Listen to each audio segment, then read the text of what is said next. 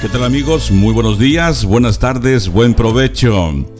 Les saludamos en el nombre del Señor, deseando que hoy sea un día muy bendecido para cada uno de ustedes y ustedes también sean bendecidos en este día. Agradeciendo a nuestra queridísima Ruleidis por este tema que nos hace reflexionar, claro, y también eh, a su esposo que siempre le acompaña y le apoya y ella dice que el esposo es la ayuda idónea. Y esta semana, la semana pasada, lo pudimos corroborar eh, con la lección de la escuela sabática, ¿no? La ayuda idónea, una ayuda apropiada, ¿sí? Muy bien, así que agradecemos pues, la participación de nuestros eh, queridos hermanos. Dios les siga bendiciendo. Vamos a iniciar con su programa Mensajes de Fe y vamos a hacerlo con una oración. Les invitamos a orar.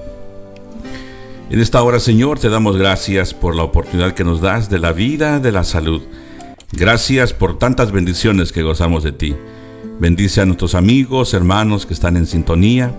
Ruego tu bendición por cada uno de ellos, aquellos que tienen problemas de diferentes situaciones. Tú los conoces, Señor. En tus manos los ponemos. Ponemos también en tu dirección esta programación de mensajes de fe. Por favor, y también te pido, Señor, que bendigas a tus hijos e hijas que están enfermos, tus hijos e hijas que tienen problemas legales, problemas en el hogar, en la familia, problemas en el trabajo. Queremos, Señor, que tú les puedas atender. Atiende a cada necesidad. Rogamos, pues, tu dirección, tu bendición, confiando en ti. Lo hacemos en el nombre de Jesús. Amén. Amén. Bien. Hay un, hay un eh, dicho, un pensamiento por ahí que dice, cría a tus hijos con un poco de hambre y con un poco de frío. Mientras eh, revisaba este dicho, eh, pensé que sí estaba muy bien dicho. Porque cuando a los hijos se les da todo, los muchachos tienden a ser muy consentidos, ¿no? Me refiero también a los muchachos y a las muchachas, hijos e hijas consentidos o consentidas, ¿no? Quieren algo, inmediatamente se les da, los padres se desviven por ellos, y buscan la manera, las alternativas para entonces cumplir los deseos de los niños, de las niñas. Eh, quieren comer esto, se les antoja esto, lo otro, y ahí están los padres, o estamos los padres, cumpliéndoles todos los antojos a nuestros hijos y a nuestras hijas. Y también, no, es que yo quiero esto, yo quiero vestir esta ropa. Eh, yo vi que mi maestro, mi amigo, mi amiga, tiene esto, este tipo de zapatos, de zapatillas, de tenis, este tipo de pantalones y ahora eh, la mayor parte ya, ya están rotos, ¿no? Eh, tienen su estilo. No, yo quiero ese pantalón, yo quiero esto. todo, se les cumple o se les cumple ese capricho a los niños y resulta que al final de todo ello los muchachos crecen no agradecidos, sino mal agradecidos. Porque uno trata de cubrir cada necesidad de que ellos tienen. Es más, no es una necesidad, sino cada capricho, ¿no? Eh, como padres, pues somos llamados a ser responsables y cumplir con cada necesidad, cubrir cada necesidad. Pero cuando revisaba este dicho, dije, tiene razón, tiene razón. Eh, cría a tus hijos con un poco de hambre y con un poco de frío. ¿Por qué les digo esto? Mientras revisamos la vida de Jacob, dentro de todo lo que hemos venido eh, viendo, analizando, revisando, hemos, le hemos seguido eh, las pisadas, las huellas, el rumbo de la vida de Jacob. Desde cómo salió de su casa a donde vivió con su suegro y después regresa y ahora acaban de sepultar a su padre entre su hermano, es decir, entre Saúl y él. Y la vida continúa, la vida continúa y ahora Jacob eh, pues tiene que hacerle frente a la vida como normalmente lo viene haciendo, ya sin la presencia de su padre. Por cierto, eh, quiero remarcar esto, eh, la vida de Isaac fue muy placentera en los últimos días que él vivió, porque al lado de él estuvieron sus dos hijos, aquellos que se odiaban a muerte, ¿sí? Eh, Saúl lo quería, quería matar a Jacob, por eso fue que huyó, pero al final del tiempo, eh, por, los, por los últimos 15 años, estuvieron juntos ahí eh, Esaú y Jacob. Así que Isaac muere o murió eh, de una forma dulce, algo alegre, ¿no? Como dice la escritura, es dulce la muerte del Hijo de Dios, del siervo. Así que de esa forma muere Isaac. Y entonces lo entierran sus dos hijos, cosa que no hubiese ocurrido así jamás si no hubiesen llegado a tener la reconciliación por la cual Jacob trabajó fuertemente, inclusive con tanta desesperación buscaba la ayuda de Dios y esa noche crucial viene el mismo Jesús aún no encarnado a fortalecerlo, a animarlo, a, darles, a darle palabras de motivación, palabras para dirigirse a su hermano, pero él no lo reconoció por la aflicción que él tenía, ¿no? Pero bueno, trabajó para todo ello, hubo una buena reconciliación y entonces, ahora sí, eh, la vida continúa adelante. El Señor eh, fue magnánimo al darle a Jacob esta bendición, ¿no? De enterrar a su padre en paz a la par de su hermano. Ahora, después de que él muere, después de que Isaac, el patriarca Isaac muere, entonces eh, viene ahora en el capítulo 37 y comienza a hablar de la vida, de la relación que hay entre José. Aquí aparece, dentro de los personajes, ahora aparece en escena José.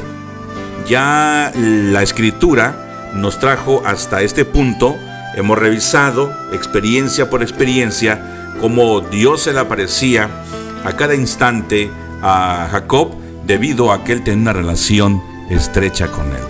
Él mañana y tarde buscaba la presencia de Dios, ofrecía sacrificios, estaba en una, eh, una armonía Jacob con nuestro Dios. ¿Sí? Y ahora aparece en escena José José el hijo preferido de Jacob. Y entonces decimos, pero ¿por qué José fue preferido y no fue Rubén, que llegó a ser el primogénito o que fue el primogénito? ¿Por qué no Leví? ¿Por qué no cualquiera de los otros hijos? Porque a los hijos eh, se les quiere, ¿no? Son nuestros hijos, bueno, en la mayor parte de los casos, porque también hemos visto y algunas veces que hay hijos que son no deseados, hijos que se dejan en el olvido por padres irresponsables, ¿verdad? Eh, traen a niños, a hijos al mundo irresponsablemente y los pobres niños son los que, como se dice comúnmente, pagan los platos rotos. Tristemente, ¿no? Entonces, ¿por qué eh, José llegó a ser el preferido o el consentido de Jacob? Pues bien, hay algunas razones, algunas razones que son muy valederas poderlas revisar. En primer lugar, no solamente eh, llegó a ser el preferido, sino fue el primogénito. En el plan divino, en el plan de Dios, José era el primogénito. No estoy diciendo que, bueno, porque en la Biblia dice pues que Rubén fue el primogénito. Sí, por eso cuando pasamos analizando la historia, nos dimos cuenta que Jacob quería casarse con Raquel, o con Rachel, pero por asuntos del padre, la costumbre, la tradición, lo que haya sido, eh, le entregan al pobre Jacob la primer mujer, es decir, Lea, hermana mayor, la cual él no quería. Entonces se sintió burlado, se sintió engañado y tuvo que tomarla por mujer. No se le permitió deshonrarla ni repudiarla, ¿no? Tenía que quedarse con ella si es que quería a Raquel. Así que él tuvo que trabajar por ella otros siete años, es decir, trabajó por esta mujer, a quien amaba tanto, por 14 años. Y no sé, alguno de ustedes, quizás varones, han trabajado muchos, muchos años por poder conquistar el amor o poder casarse con la mujer de sus sueños. Pues Jacob pasó por esta experiencia. Y ahora nace eh, José y es el primer hijo de Raquel, de la mujer que él quería, por la que él trabajó, por la que él se había esforzado, por la que él eh, platicaba con, con Dios, ¿no? Señor, yo te doy gracias porque esta Raquel es tan linda y es como un sueño para mí. Ojalá que Raquel nunca se dé cuenta de mi pobreza, de lo que yo soy. Que no abra los ojos y que se dé cuenta quién realmente soy yo, un engañador, lo que sea. Él trabajó y oraba por ella. La quería, la amaba. Y tristemente pues sufrió el engaño. Pero ahora llega el primogénito con ellos, en esta pareja. Y verdaderamente, después de que el padre, Jacob, les bendice prácticamente y técnicamente, legalmente, con todas las de la ley, le quitó a Rubén la primogenitura. Y ya repasamos este incidente, ¿no? Tú subiste al lecho de tu padre y por lo tanto no tendrás el derecho a la primogenitura. No serás más el primogénito. Pero él también sabía dentro de sí, Jacob sabía dentro de sí, que José era el primogénito, porque así era el plan divino. Solamente que el hombre, a veces no, o muchas veces, mete la mano según queriendo ayudar a Dios, entorpeciendo los planes del Señor.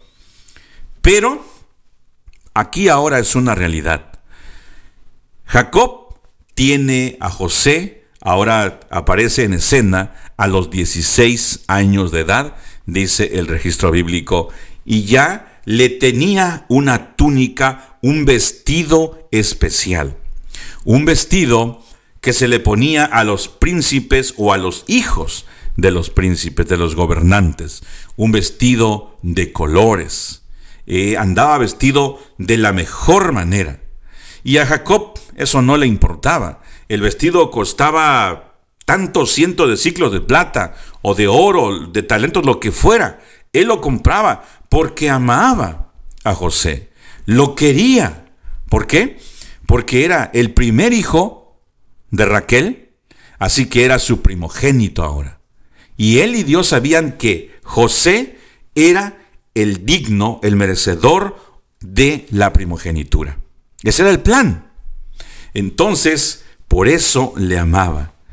Por, el, por ser hijo de Raquel y por ser el primer hijo. Hay otros puntos de vista también que vamos a ver más adelante. ¿Por qué es que él era el consentido de Jacob? No solamente porque fue el primer hijo de Raquel, de la mujer que él amaba tanto sino también porque se parecía a su mamá. Era, dice la escritura, que era de hermoso parecer. Era guapo, era lindo, era hermoso este muchacho. Era bello. Por eso su padre le amaba. Sumado a las, también a los otros detalles, ¿no? Pero vamos a ir sumando algunos otros más. Y tal vez no vas a estar de acuerdo en algunos puntos, pero esto es palabra del Señor. Dice que este muchacho fue como el mayordomo de sus hermanos. Este joven, José, a los 16 años de edad, ya era el que supervisaba el trabajo de sus hermanos. Pero no solamente supervisaba el progreso en la compañía, en la compañía de las ovejas, de los cabritos, de los carneros, de los asnos, de los bueyes y de los camellos. No solamente supervisaba eso, pero también supervisaba el área, el campo emocional y el campo espiritual de sus hermanos. Cosa que a ellos no les gustaba para nada. Esa idea no les, pues, no les parecía muy bien. ¿Cómo es que este chamaco, este muchachito mimado, con sentido de papá, ahora va a ser el que nos ande supervisando? Y mira, trae una computadora del último modelo y está escribiendo y describiendo todo lo que nosotros hacemos y ojalá que sea bueno, todo lo malo que nosotros hacemos. Eso fue creando en sus hermanos, dice la escritura, aborrecimiento hacia José. De por sí, era un hogar completamente disfuncional. Jacob, aunque era el siervo de Dios, tenía aquí por lo menos cuatro mujeres.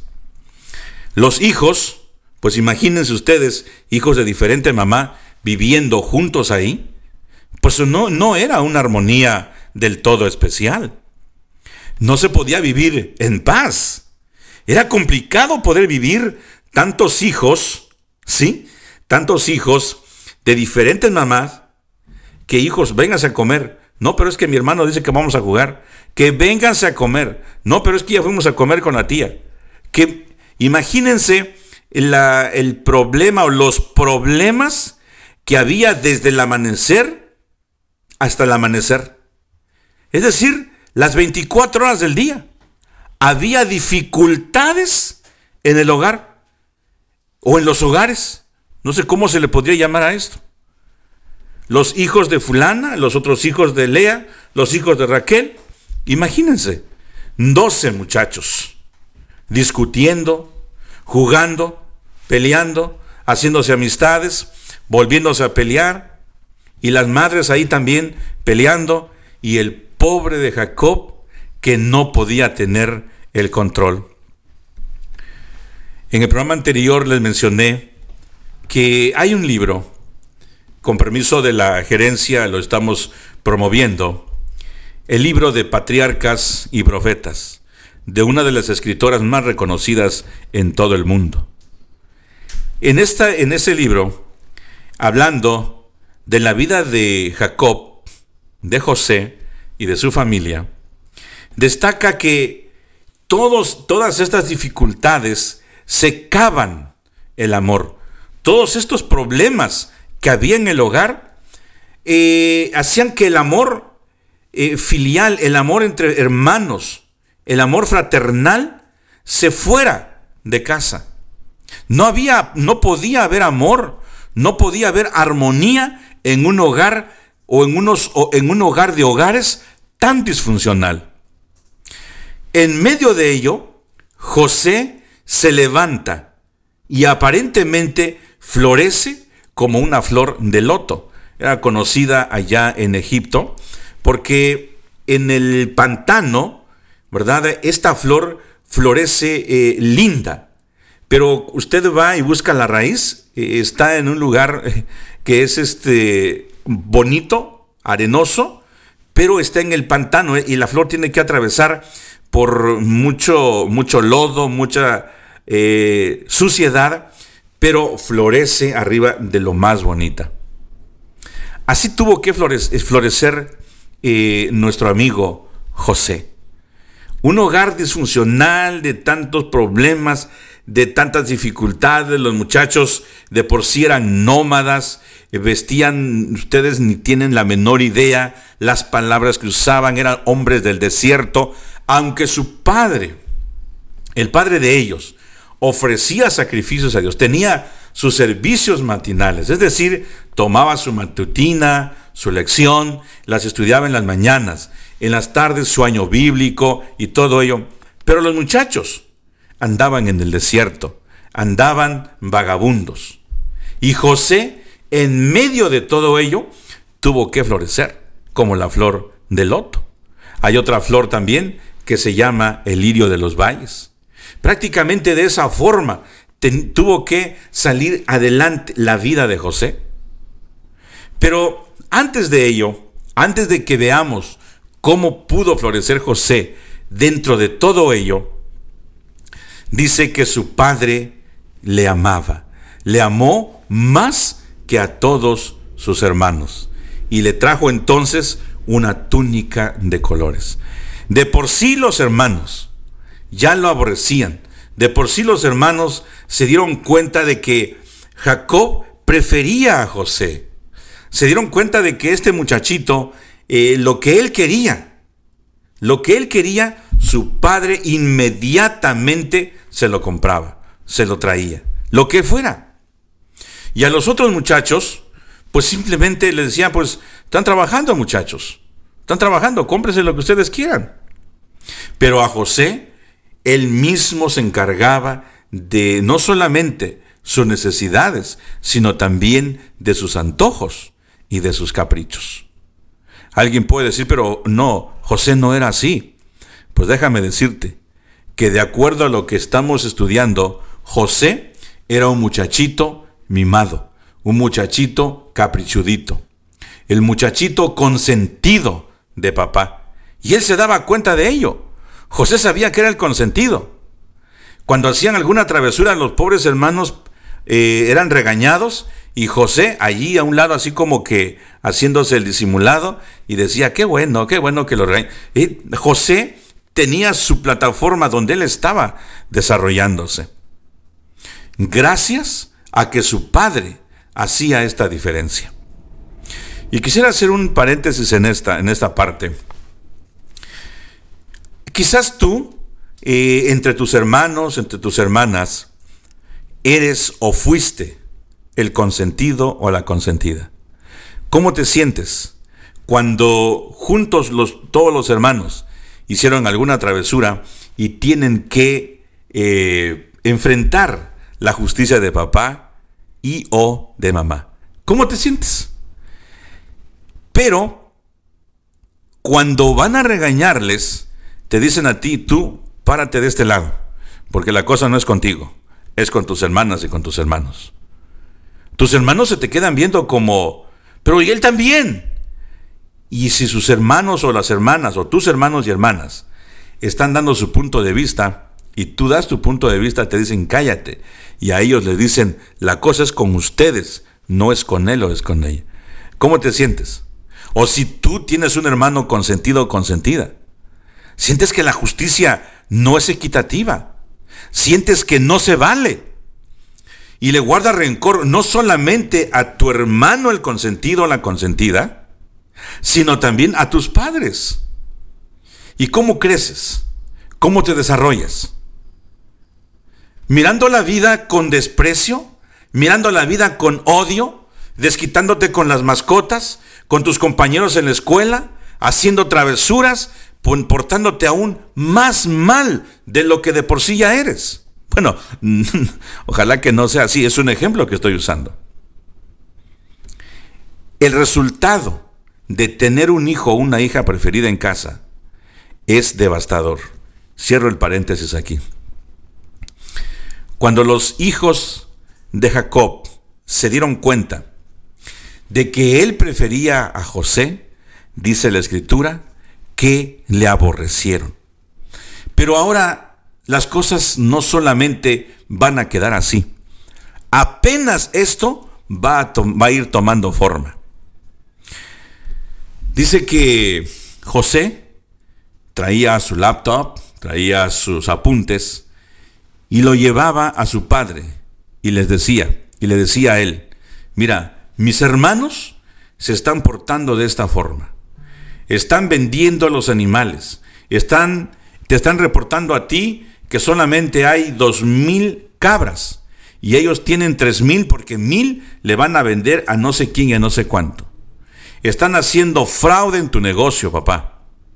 Además, se están peleando con otros pastores de la región. Nuestros hermanos o tus hijos, papá, son de lo peor, son terribles. Así que dice la escritura en el capítulo 37, versículo 2 en adelante, que José le traía a su padre informes negativos de sus hermanos. ¿Cómo creen ustedes que se sentían los hermanitos allá en el desierto cuidando las ovejas cuando se enteraban de que Jacob ahora les tenía que poner mano dura a ellos a causa del informe que José les llevaba? Pero José era entusiasta en esto. Se dio cuenta que eso le agradaba a su padre, de que él fuese el mayordomo, de que él entregase el informe o los informes a él. Entonces José como que agarraba más fuerza. Se sentía el importante, a tal grado que reunió a sus hermanos en una ocasión cuando él tuvo un sueño.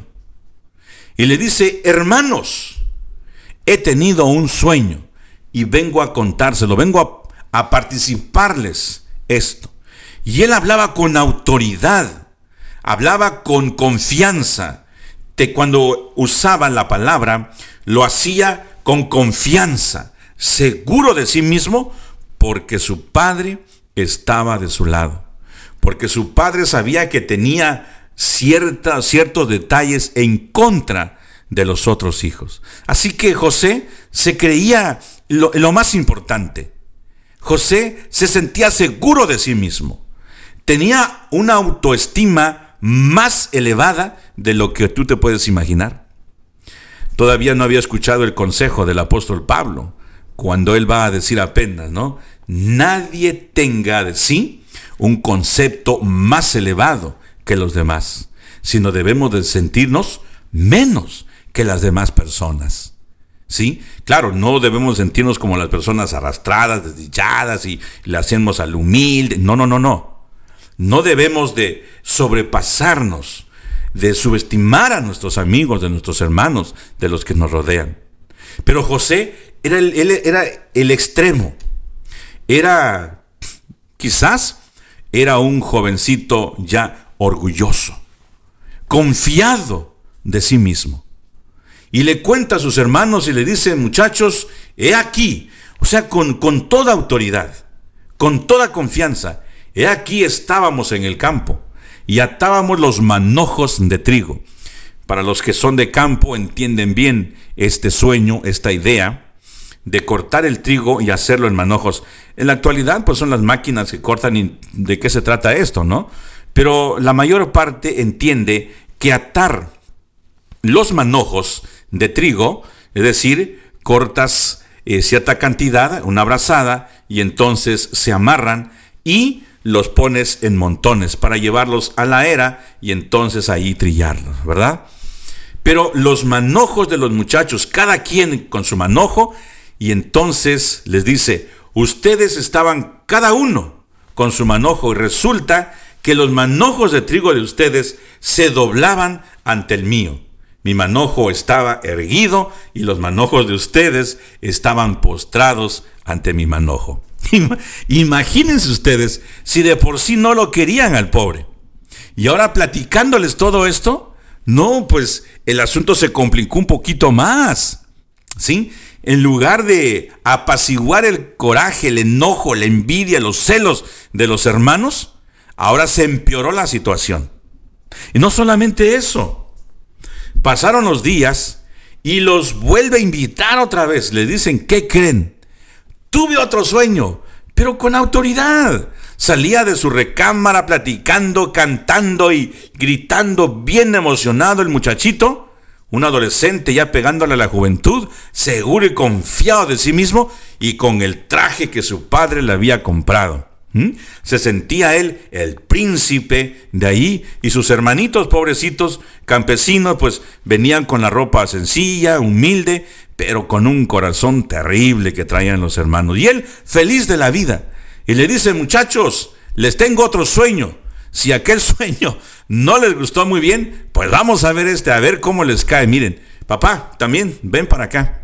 Es también para ti este sueño. Y ya juntó a los hermanos y les platica. Miren, he aquí que tuve otro sueño.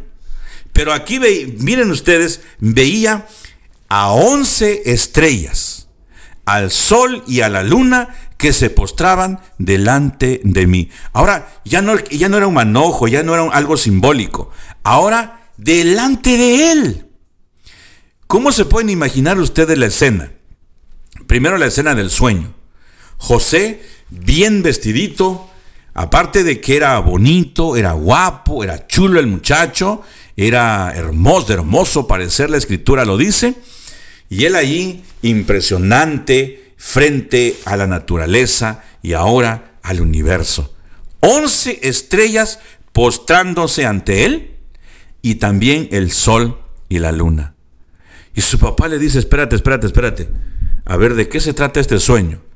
¿Quieres decir que tus hermanos, que son once estrellas, el sol y la luna, tu mamá y yo, vamos a postrarnos delante de ti? Oye, ya te pasaste de la raya, José. Pero luego la escritura sigue diciendo, pero Jacob guardaba para sí dentro de él estos sueños. ¿Qué significaría? ¿De qué se trata?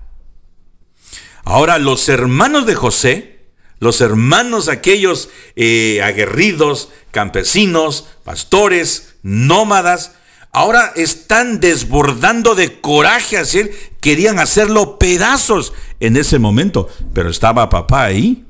Y José tranquilamente les platica el sueño y se pone a cantar y sale con sus amigos, contento, feliz de la vida.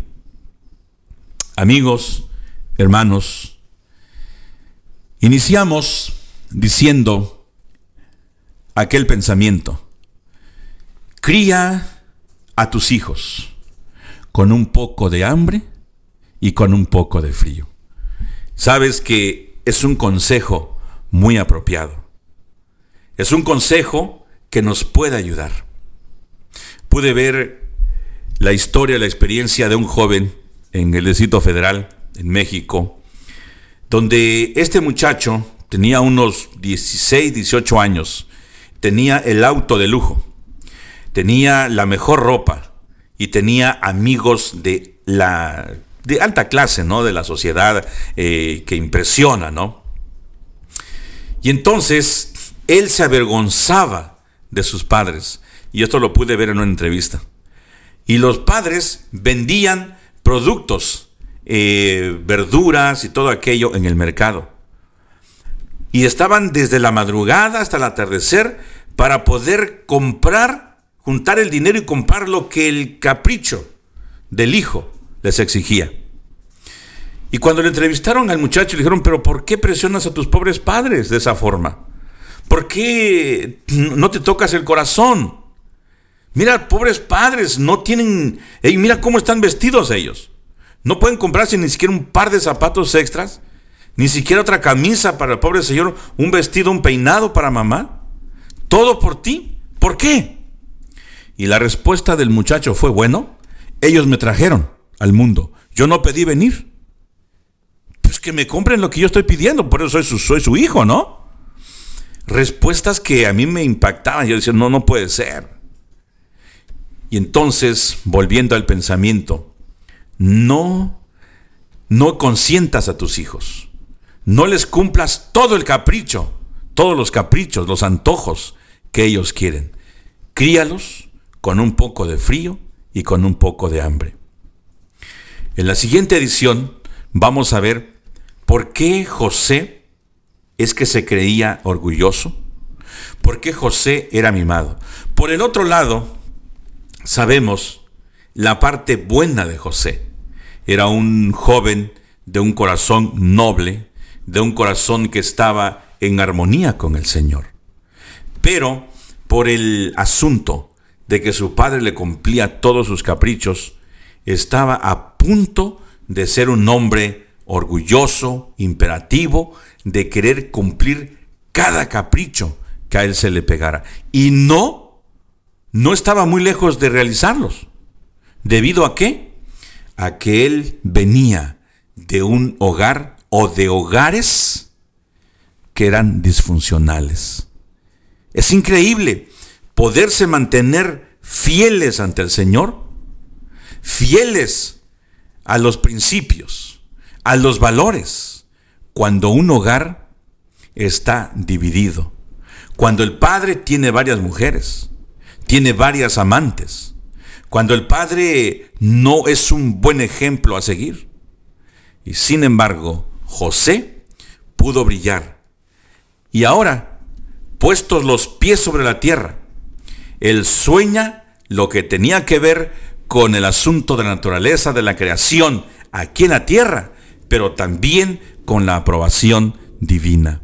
Interesante, no te pierdas el siguiente episodio vamos a ver cómo Jacob tuvo que enfrentar toda esta situación de consentir a su hijo y, de una forma despreciar o regañar a los otros muchachos.